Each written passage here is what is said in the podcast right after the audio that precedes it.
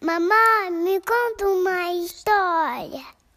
Claro, filha, a história já vai começar. Tchau, Pepe.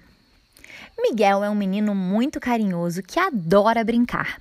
Na hora de dormir, ele foi para sua cama, abraçou a sua naninha e, quando ia colocar a chupeta na sua boca, ouviu uma vozinha: Miguel,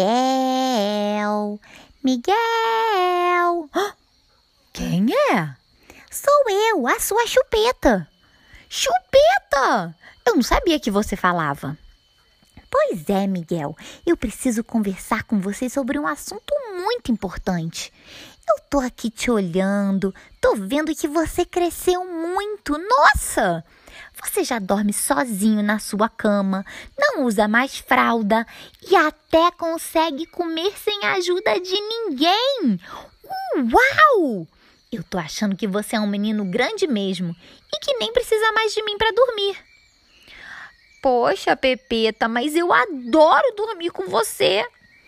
Eu te entendo, Miguel. Nós sempre fomos grandes amigos, né? Eu estou com você desde que você era um bebezinho e ainda dormia no bercinho.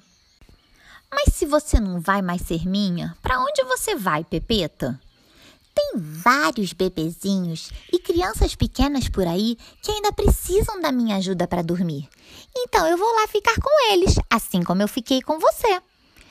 Poxa, mas eu vou ter que dormir sozinho, Pepeta. Não, Miguel, não se preocupe.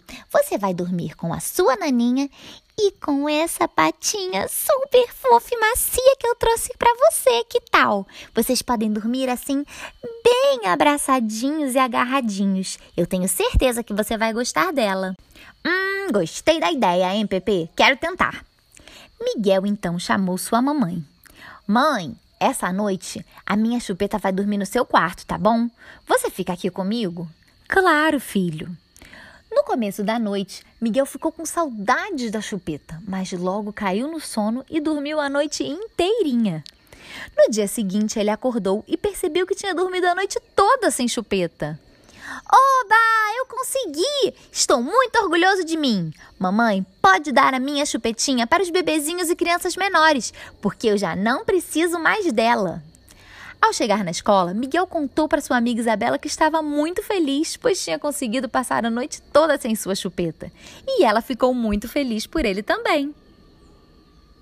Se você gostou, curte e compartilha.